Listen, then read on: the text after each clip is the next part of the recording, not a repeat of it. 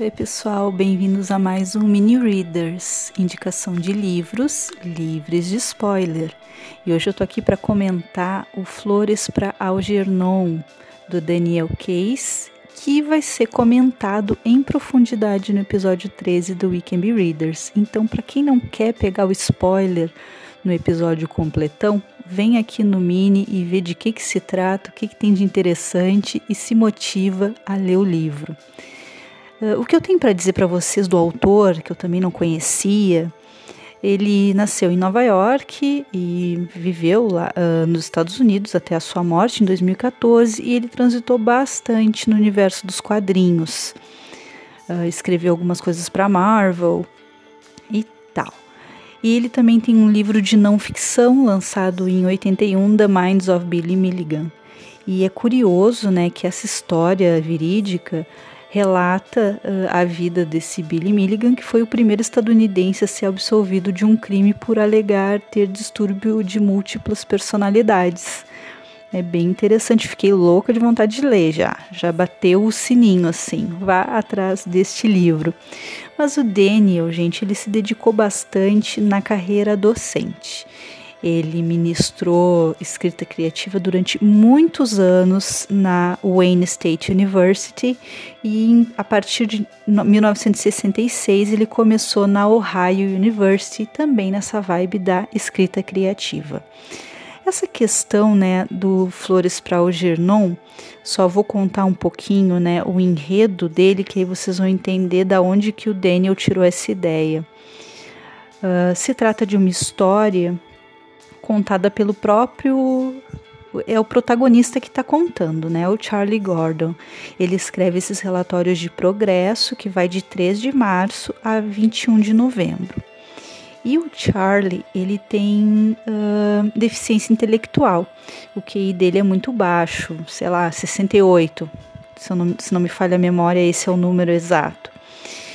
E ele é um cara que ele é muito esforçado, ele estuda, tanto que ele consegue escrever os relatórios de progresso. E ele é selecionado, né, em virtude dessa vontade que ele tem de aprender, ele é selecionado para esse experimento promovido pelos cientistas Nimor e Strauss, né, esses dois personagens que também a gente vai ter nesse romance.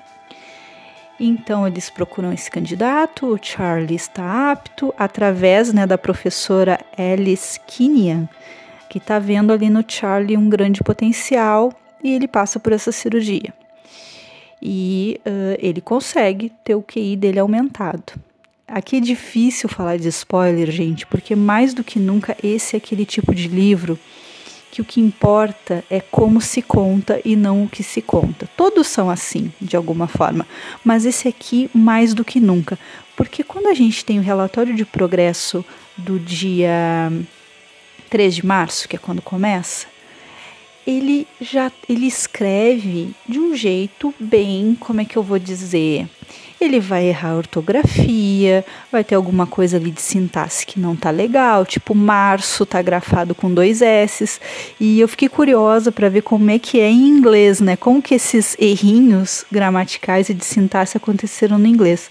Mas eu acho que na tradução as escolhas ficaram bem legais, assim, acho que a pessoa foi bem feliz na tradução de, de mostrar, assim, de ele perceber como que se escrevia tal coisa e escrevia errado, né? Grafava errado no início.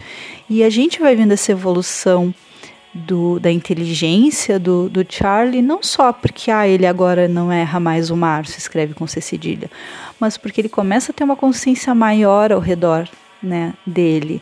Uh, ele, quando relata, né, quando ele ainda não passou por experiência, ele começa a relatar, a gente vê que tem umas coisas bizarras que acontecem com ele, assim, dos amigos que trabalham, né, dos colegas de trabalho, porque ele, ele foi acolhido, na verdade, olha só as digressões da pessoa, ele foi acolhido pelo Donner, que, enfim, era um amigo da família, e disse não, manda o Charlie para cá porque ele trabalha aqui e vai ficar livre de instituições, uh, né, de, enfim, feita para pessoal que tem algum outro problema mental, que são né, foi descrito ali, né, como instituições bem barra pesada de se estar. E a gente sabe, né, que a situação manicomial nunca é muito interessante para ninguém, né? É uma coisa bem complicada. Então, para fugir disso, né, para escapar disso, o, o Charlie trabalha nessa padaria, assim, fazendo coisas simples.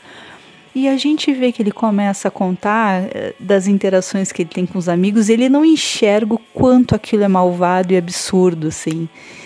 E então a, a, visão dele da realidade me parece que ela é muito direta. O, o Charlie, ele não ele não consegue simbolizar. Eu acho que no episódio 13, com o Regis e sua expertise da psicologia, ele vai poder nos dizer melhor. Mas me parece isso, assim, que o Charlie, ele tem uma visão bem uh, direta e reta da realidade. Então, quando ele está narrando pra gente, a gente fica pensando, nossa, tem um monte de coisa bizarra aí acontecendo, ele não está percebendo. E quanto mais inteligente ele vai ficando, né, é complicado isso também falar de inteligência e tal, mas a gente tem que ver também que a, esse romance ele foi publicado em 1966. Ele surge em 59 como um conto, mas depois ele é expandido para romance em 66. Então a gente tem que pensar que naquela época o QI, uh, época, o QI ele era algo que as pessoas levavam bastante a sério. Mas enfim, o Charlie vai uh, aprendendo mais coisas, vai ficando mais inteligente. E ele sabe que ele é parte de um experimento, sabe? Ninguém enganou ele. Ele está bem consciente disso e por, por isso que ele mantém os uh, relatórios de progresso. Mas a gente vai sentindo que, mesmo que ele fique mais inteligente em termos de QI, ele tem uma super dificuldade também em lidar com, com as relações, assim, né? É um livro que ele vai para além daquela limitação intelectual prim primeira do, do Charlie, né? É, vai se desenvolvendo uma questão emocional, porque ele não está pronto para mergulhar naquele monte de coisas que ele descobre a respeito dele mesmo. Né? Então, ele é um livro muito interessante para se pensar ética na ciência, para se pensar a importância de se conhecer. Uh, o nosso passado, as nossas histórias, a importância que a gente tem que dar para simbolizar, né, para analisar a nossa realidade. Então tudo isso perpassa a história uh, desenvolvida aqui do Flores para o Gernon. E eu tinha dito para vocês que o Daniel Case tirou isso de algum lugar, né? Então, como ele foi professor durante muito tempo, ele teve contato com esse tipo de aluno que tinha necessidades mais especiais e com uma grande capacidade e vontade de aprender. Então, isso que deu clique. O que, que aconteceria, né, se a pessoa passasse por um teste e, e essa cirurgia que o Charlie passa, ela é super invasiva, sabe? Ela é perigosa e tal. Então, o, o case partiu do, da experiência dele, assim, de observar alguns alunos que tinham uh, essa deficiência intelectual um, e que tinham vontade de aprender. Ele reparava também que alguns alunos, depois de algum contato, assim, vamos botar, ah, a pessoa foi uma, um mês à aula, aí ficou uma semana sem ir, já teve um, né, um regresso, assim, tipo, já perdeu um pouco. Então ele observava essas questões né, da frequência, enfim. Até acabei me estendendo aqui uh, sobre o Daniel, do autor, né? Porque eu achei importante, achei interessante a trajetória dele. E também vale ressaltar para vocês que tem adaptações. Em 1968 saiu um filme chamado Charlie, e aí não é com IE, né? É Charlie com Y no final. E em 2006 teve uma adaptação francesa, De Flair por Algernon. E quem é o Algernon, né? Afinal, eu tô aqui falando com vocês, o Charlie, porque o Charlie, aí tem o Strauss, que é o médico, aí o Donner e a Alice, que é a professora e tal. Quem é o Algernon? O Algernon é um ratinho de laboratório. Eu não vou me estender muito nessa história, mas ele é um ratinho de laboratório. E aí só vocês lendo, né, para uh, sacar o que, que esse ratinho tem a ver com tudo isso, né?